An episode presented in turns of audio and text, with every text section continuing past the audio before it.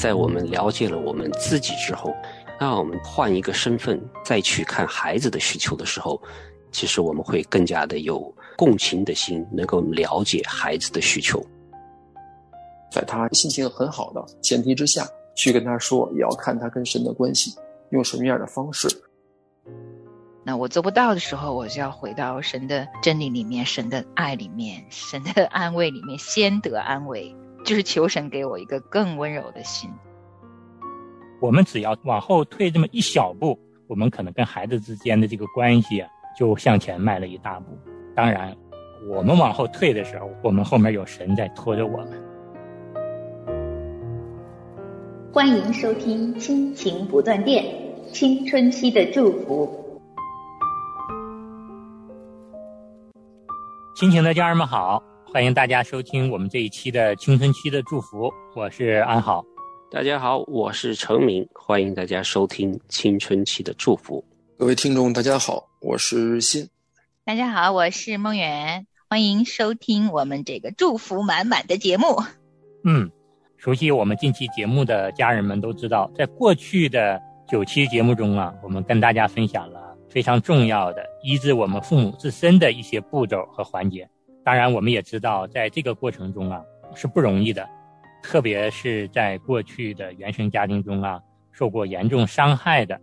但是呢，我们也不要失去信心和盼望，因为在人看来不能成的事儿，但是在神那里却可以做得到。对。我们作为父母的哈，我们听了九期哈，给我们自己做医治，然后满足我们自己的情感需求的时候，呃，其实这个过程需要花很长时间的，一点一点的来，但是是有盼望的，会慢慢的会清理从小堆积起来的这些情感的伤痛哈。那其实，在我们了解了我们自己之后，那我们换一个身份再去看孩子的需求的时候。其实我们会更加的有怜悯的心，更加能够和孩子有共情的心，能够了解孩子的需求。嗯，就是说我们自己有伤痛，那么我们也是有希望、有盼望，我们自己能够慢慢的走出来。但是实际上，我们要帮助孩子具体解决他们青春期需求的时候，还真的是需要我们有一些具体的方式去帮助他们解决，让他们能够安全的度过这个青春期。嗯。其实我们的生活都是继续的啊，每一天过完了，然后又有下一天，所以他生活本身是有连续性，它不可能有断层。就像我们跟孩子之间的关系也一样，我觉得聪明的父母未雨绸缪吧。就是如果现在年幼，那其实真的早一点听青春期的这个节目会帮助非常大。但如果啊，已经是在疾风骤雨。甚至于很大的暴风雨当中，就是青春期碰上了更年期，这个时候来听这个节目，可能会觉得，哎呀，我还没有时间处理我自己的内心的那些问题，怎么能够一个最好的状态来帮助我的孩子呢？我想这个挑战可能会大一点，但是祝福就是在最疾风骤雨的时候，我觉得那个祝福会特别的大。如果抓得住的话啊，其实孩子跟我们如果在青春期的时候有这种张力，其实张力也是一个能力来的。这个时候能够凸显神给我们赐福的这个最大的能力到底是什么？就像当年这个疾风骤雨，耶稣在船上的时候，哇，会风平浪静的。所以我想，越是生活中张力越大的时候，其实对我们。一个人对神的仰望和信靠，可能也是一个最好的时候。所以你看，生活中虽然状态不同啊，风和日丽有祝福，疾风骤雨也有祝福，不能失了盼望。我知道每一个人内心深处的伤可能不一样，像前几期我们慢慢走过，虽然我们一周只有一期，但其实短短的这么几周，不足以医治我们过往几十年的伤痕啊。肯定是时间不够来让我们自己得到彻底医治的，但是我觉得亲子之间的关系很奇妙，我觉得这也是神格外的恩典，就是小孩子的心啊，其实比我们父母想象的要柔软的多得多得多，就是只要我们父母内心稍稍柔和下来一点点啊，其实我们的小孩子他会以百倍的柔和和温暖。回报给父母的，嗯，所以其实我们内心哪怕有一点点恢复了我们的能力，恢复了我们的爱，得到一点点医治的时候，我们就赶紧把这一点点的，呃，恢复的体力和智力，都用在跟我们孩子相处上面，我们会很快看到那个效果。所以，其实可以在我们一边自己得医治，一边就用在修复跟青春期的孩子的关系上，这样慢慢同步进行的时候，那个效果也会很快出来的。所以，我想现在就是最好的时候。不要等，跟你的孩子来好好修复和建立关系。嗯，非常感谢三位的分享，确实是，我们也相信啊，在神的帮助下，我们真的是能够很好的修复我们过去的伤害，然后也能够更好的和当前我们的青春期孩子相处。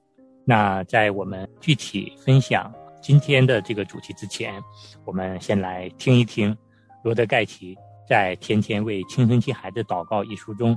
为我们总结的要点，未来三要件，这三个要件呢，实际上就是逐步满足孩子的一些具体的指导原则，这也是我们今天要跟大家分享的核心的一个主题。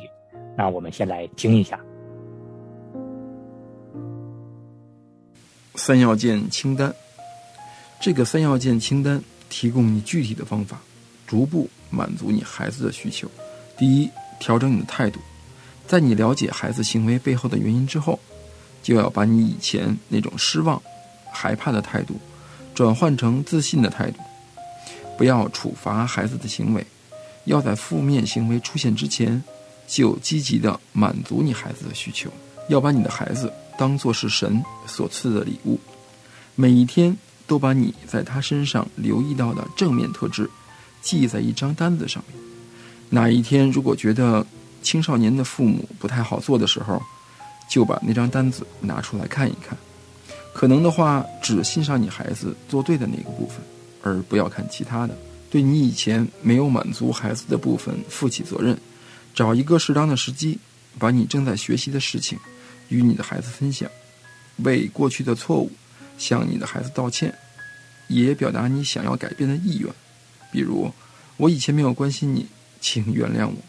我希望以后能做得更好一些，不知道你是不是愿意和我一起努力？或者，我以前不知道怎么当父母，也从来没当过十四岁孩子的父母，但我以后会更加用心。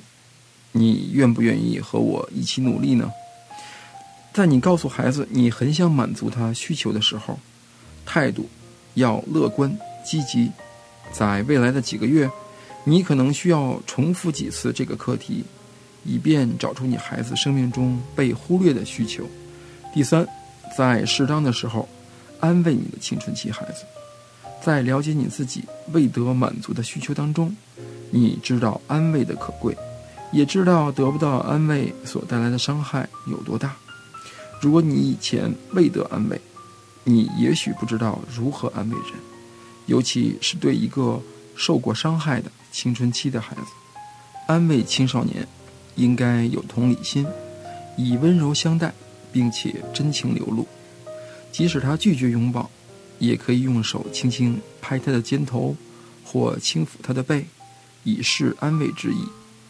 有些从未体验过安慰言辞或举动的青少年，会乐于接受这种安慰；但有些青少年则对肢体的接触感到别扭。这时，我们就得等他适应。青少年对自己急剧变化的身体接受度如何，你也得衡量一下，才能适度对他们表露真情。尤其是青春期初期的孩子，他们特别羞怯，不愿和人亲近，所以别急，花时间等待你的青春期孩子自愿分享生命中的伤痛。举例而言，你的儿子可能不愿承认与女朋友分手，令他多么伤心。你的女儿也不愿意解释，在学校的女生更衣室换衣服，让他多么尴尬。然而，一旦你发现有任何重大的改变，平日叽叽喳喳的青少年突然变安静了，精力旺盛的青少年突然变得懒洋洋，雄赳赳、气昂昂的青少年突然变得像只斗败的公鸡，随时准备好去安慰他。回想你以前内心受创伤的时候，什么样的语言安慰了你？那么，你的青春期孩子就需要什么样的安慰之词？安慰人的语言可能是：我知道你很难过，你有这种感觉，我也替你。我随时在你身边，我能帮上什么忙？我很爱你，也乐意支持你。第一次安慰你青春期孩子的经验，也许稍显得笨拙，但是你一定会越做越好。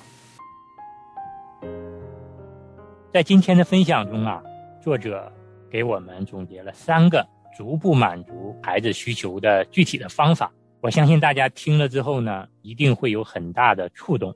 我们几位也来跟大家分享一下自己的感受。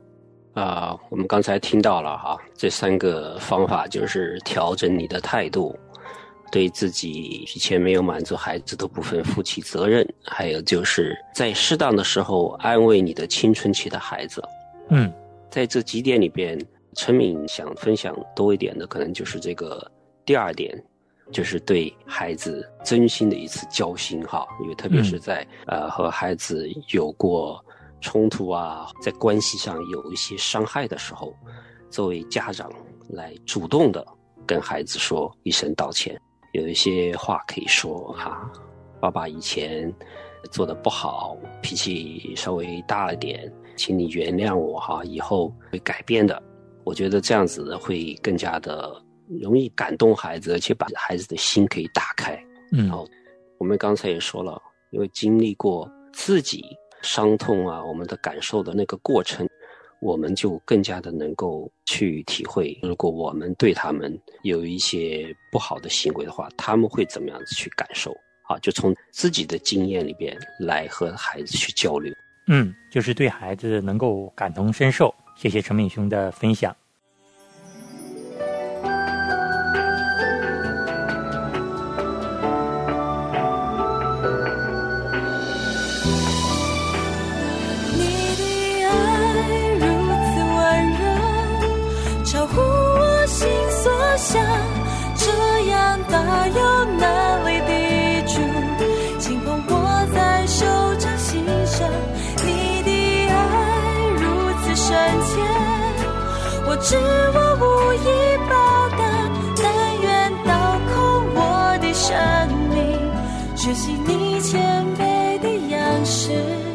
背起我自己的十字架。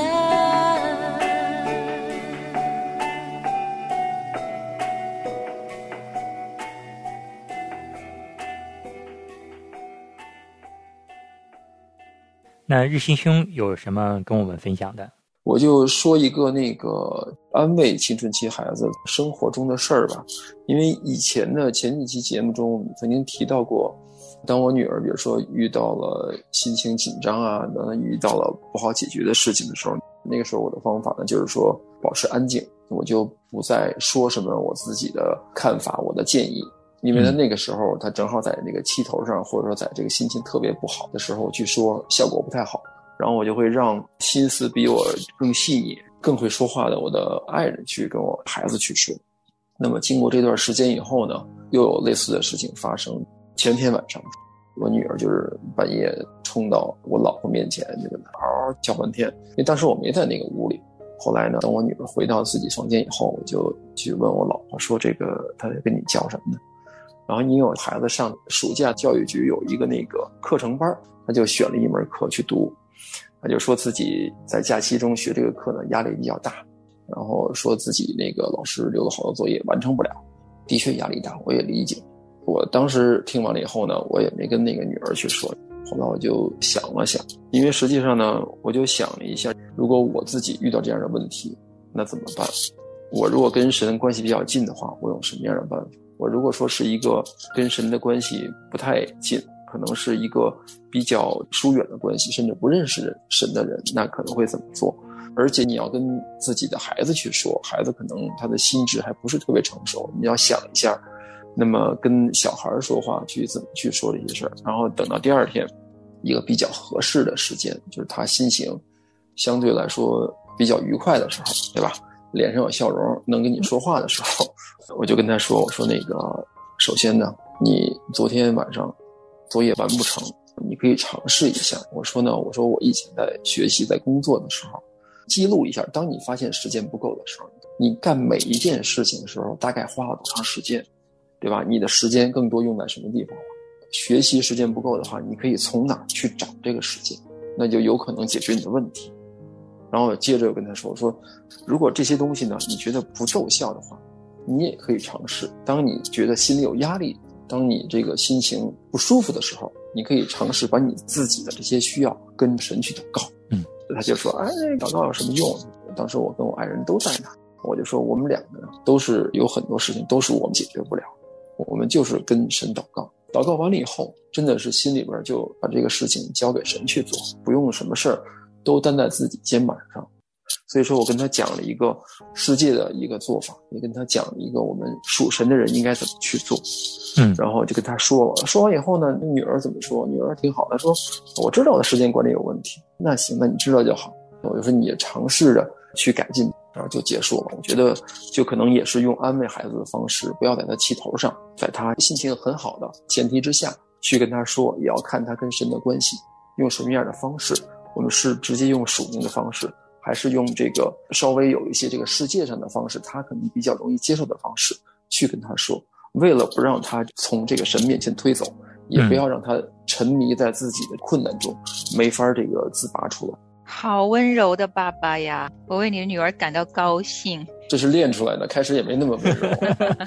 好温柔，好温柔，感觉伴君如伴虎啊！现在，但真的挺好，真的挺好。我觉得小孩子的心，他们是能知道的，就是爸妈用温柔待他们，流露出真正的关心，啊，他们是能体会并且愿意调整自己。的生活，因为其实小孩子也愿意做一个向阳而生的孩子们，他们其实有向上的力量的。我们父母有时候如果带着怒气跟他们沟通，就把他们这种想上去努力的这种动力给淹没掉了。那你刚才的温柔相待，我觉得是把他内在的一个动力给点燃出来了，很棒。那我要分享个什么呢？也是新鲜出炉的，昨天发生的事儿。嗯，我们录制的时候呢，是我们。所居住的城市刚刚因为疫情开放没多久，那你知道青春期的小孩子在疫情期间不能见面，这是个多么大的事儿啊！嗯，特别是如果你的小孩他很喜欢跟朋友在一起的话，那真的是这疫情一过，第一件最重要的事情就是跟朋友外出活动，张力就来了。我认为还没有到百分百放开的时候，有些活动是不需要参加的。那有些活动可以，我跟他说的是户外活动你可以去了，但是室内活动应该不行。昨天就产生了一次不太小也不算太大的一次对峙，就是呢，他希望去朋友的家中啊去看电影。然后呢，我就不太同意，因为看电影是个借口，但实际上他们是在一起吃吃喝喝玩一个晚上。我是觉得还没有到可以在一个人家中这样子好几个孩子一起热热闹闹聚会的时候，我就想说不要了，我就没有同意。于是乎，我们两个人就天雷勾地火的对峙了一下下，最后呢，我还是去送了他去朋友家。可是我很不高兴，我就把我的态度全摆在了脸上，甚至于我丢了一句不应该说的话，就是下一次我再也不坐司机送你了。然后他青春期了，说我早就可以自己坐公车了，是你不许我坐公车，认为坐公车也不安全，所以不欢而散。那晚上因为我坐司机还要去接他嘛，所以在他去朋友家中间有三个多小时、四个小时的样子，我自己独自在家。其实我安静下来的时候，我就知道我错了。嗯。多大点的事儿啊，值得我天雷勾地火的跟他沟通吗？所以呢，在去接他的路上，半夜快十二点了，我就已经想好，但是我还是没有这么好的这个品格 去跟他道歉是没有的。可是我觉得我该为我自己的态度呢负起责任，至少接他的时候呢，应该好好跟他沟通一下，解释一下妈妈为什么这么着急。于是乎，我就静下心来祷告完了，四个小时我也安静了。然后孩子回家路上，半夜十二点在路上，我们两个还挺安静的，就母子两个人谈了谈心，问问他高兴不高兴。然后我跟他讲了讲妈妈的担忧，他特别安静，一路听我讲，讲完了他最后抱抱我，他说：“妈妈，我知道你是担心，放心，我这么大了，知道轻重的。然后我那个眼泪就快下来了，其实这就是小孩子。其实我也没有正式的道歉哈，但是我我安静下来以后，知道我的态度错的时候呢，用心来跟他分享我自己的情感中为什么会刚才说那么多严重的话，他其实已经知道妈妈是在道歉了，所以还算是和好的很快，没有过夜，因为这也是圣经给的真理。寒露不可到日落，所以我相信神的话语在方方面面也都在帮助我们做父母的来好好的生活。每一条神的话语其实都是可以在生活中的方方面面，在我们的人际关系中渗透出来的。所以亲近神其实是有很多的祝福。那分享这个跟听众朋友们，我不知道其他的母亲怎么样，但是我在青春期的时候真的是常常那个火气就控制不住的那个妈妈，所以我时常要回到这第一条，调整我的态度。那我做不到的时候，我就要回到神的真理里面，神的爱里面，神的 安慰里面，先得安慰。就回到我们前面几周那一个最重要的，我内心的那个第一个圈。就是我和神的关系，我要回到那个里面，然后安静向神认错，就是求神给我一个更温柔的心，去跟他们怎么去沟通，那就分享给大家。嗯，非常棒的分享。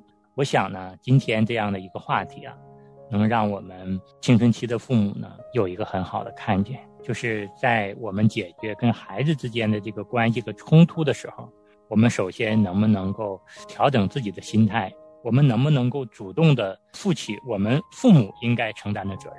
我们不要把所有的责任都推卸给孩子。其实很多的时候，改变就从我们父母开始。我们只要往后退这么一小步，我们可能跟孩子之间的这个关系啊，就向前迈了一大步。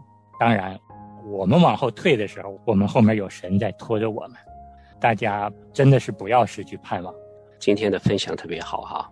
梦圆和日新给我们分享了两个小故事，我们也知道他们在心里边看到孩子有问题需要解决的话，确实都是需要安静下来，有这个忍耐的心，甚至像日新一样的可以等到第二天再去跟女儿说啊。梦圆也是哎，等几个小时之后安静下来，认真的审视一下，然后跟孩子去慢慢的沟通。嗯。我们就最后来一起做一个祷告。亲爱的恩主耶稣，我们感谢你医治和满足我们情感的缺失和需求，以至于我们重新得力，更好的满足我们孩子的情感需求。主啊，求你让我们谦卑下来，知道我们为人父母还有很多要学习的、要改进的地方。求你的灵引导我们，给我们智慧。让我们能够更好的觉察到孩子的情绪变化，让我们有一个敏锐温柔的心来同理他们，来安慰他们。主啊，我们也求你在我们的怒气临到的时候，能够学习忍耐和闭嘴的功课，不让我们的怒气和话语伤到孩子。主啊，求你让我们时常思想，孩子是你赐给我们的礼物。让我们常常想到他们的优点，让我们带着感恩的心来更好的和他们相处，更好的满足他们内心深处的需要。孩子们不配的祷告，是奉耶稣基督的名，阿门，阿门，阿门。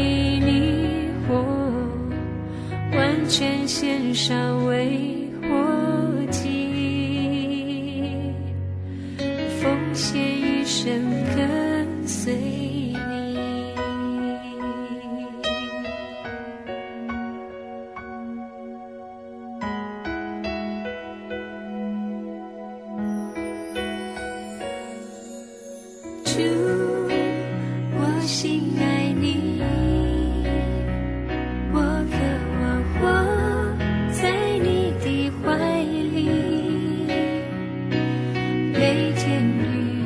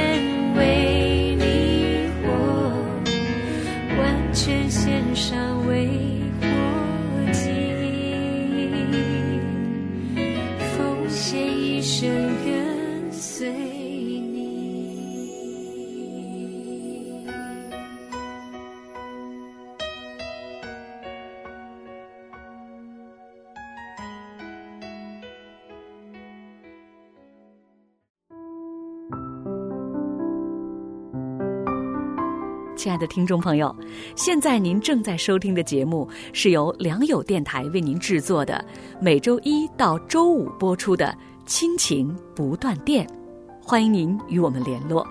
我们的电子邮箱地址是 q i n q i n g at l i a n g y o u dot n e t，就是亲情在良友网。感谢您收听我们今天的节目。愿上帝赐福给您和您的家人。我们下次节目再会。